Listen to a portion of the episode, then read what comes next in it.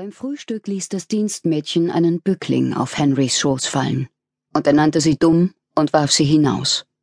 Sie war wirklich dumm, musste Juliette Winterton einräumen. Ein armes, ungebildetes kleines Ding, das jüngste Kind einer großen Familie, die in beengten Verhältnissen in einem zu kleinen Haus in Maylandsea lebte. Doch das Mädchen tat ihr leid, und sie nahm es in Schutz, nachdem es weinend aus dem Zimmer gelaufen war. Henry bekam diesen gemeinen Blick, den sie in den drei Monaten ihrer Ehe bereits kennengelernt hatte. Du kannst manchmal so schwach sein, Juliette, sagte er und riss dem Unglücksfisch das Rückgrat heraus. Sie ließ sich nicht beirren. Ethel kann nichts dafür. Du machst dir Angst, Henry, du machst sie nervös. Mein Vater hat immer gesagt, man sollte freundlich sein zu den Angestellten, gerade weil sie weniger Glück im Leben hatten als wir. Dein Vater war ein Narr. Er schlitzte mit dem Brieföffner einen Umschlag auf. Er hat sein Geld verschleudert und dich mittellos zurückgelassen, wie ich mich erinnere. Weiß Gott, was aus dir geworden wäre, wenn ich dich nicht gerettet hätte. Sie hasste es, ihn in diesem Ton von ihrem Vater sprechen zu hören, der noch keine sechs Monate tot war. Doch sie hatte gelernt, sich vor Henrys Zunge zu hüten, deshalb strich sie nur schweigend Butter auf den Toast, den Ethel hatte anbrennen lassen. Sie hatte allen Appetit verloren und der fischige Geruch des Bücklings schlug ihr auf den Magen. Als sein Teller leer war, legte Henry Messer und Gabel weg. Wir haben heute Abend einen Gast, bemerkte er. Sinclair hat sich angemeldet. Gillis Sinclair war Parlamentsmitglied und lebte in London. Henry war der Patenonkel seiner jüngsten Tochter Claudia und sprach häufig von ihm. Doch Juliette hatte weder Sinclair noch seine Frau Blanche bisher kennengelernt. Ich lasse ein Zimmer richten, sagte sie. Kommt Mr. Sinclair allein?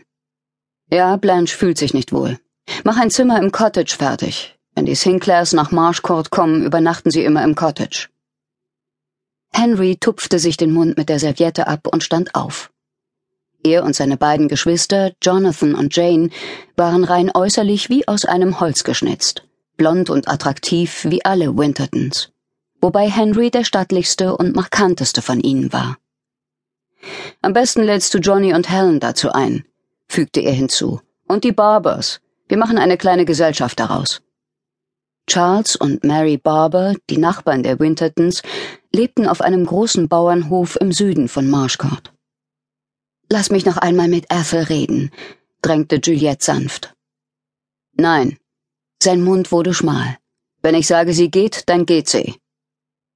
Da sie jetzt nur noch auf die Hilfe der Köchin Mrs. Gottbald und der alten Wirtschafterin zurückgreifen konnte, die so klapprig war, dass Juliet jedes Mal um ihr Leben fürchtete, wenn sie die Treppe hinaufkeuchte, gab es an diesem Morgen viel zu viel zu tun. Juliette bereitete selbst das Zimmer in dem hübschen kleinen Gäste-Cottage vor und tröstete sich mit dem Gedanken, dass sie am Abend Helen und Jonathan sehen würde. Jonathan war ein umgänglicherer Mensch als Henry, und was Helen, ihre Schwägerin, anging, so war diese auf dem besten Weg, ihr zur Freundin zu werden. Nach dem Mittagessen ging sie nach draußen. Die Bäume hatten das Laub in diesem Jahr früh verloren. Ein heftiger Oktobersturm hatte es von den Ästen gerissen und die Blätter der japanischen Fächerahorne in blutroten Wirbeln über den Rasen geworfen. Ohne den Streit mit Henry hätte Juliette ihren Skizzenblock geholt und versucht, die Farbenvielfalt des gefallenen Laubs auf Papier zu bannen. Doch sie war zu aufgewühlt, um zu malen. Dein Vater war ein Narr. Er hat sein Geld verschleudert und dich mittellos zurückgelassen. Gott weiß, was aus dir geworden wäre, wenn ich dich nicht gerettet hätte. Gerettet? dachte sie, während sie durch das Gras ging, dessen Halme nass über ihre Fesseln streiften. So siehst du das, Henry. Die Regenwolken hatten sich verzogen und blauen Himmel und friedliche Stille zurückgelassen. Marshcourt stand auf einer Halbinsel, die zwischen zwei Flüssen in die Nordsee hinausragte, dem Crouch im Süden und dem breiten Delta des Blackwater im Norden. Das flache Land rund um das Haus schimmerte in weichen Tönen von Grün, Grau und Braun, die dem Auge wohltaten. Juliette beobachtete eine Schar Möwen, die über dem Wasser kreiste und aus der Ferne wirkten die weißen Vogelbrüste im Sonnenlicht wie ein einziger leuchtender Körper.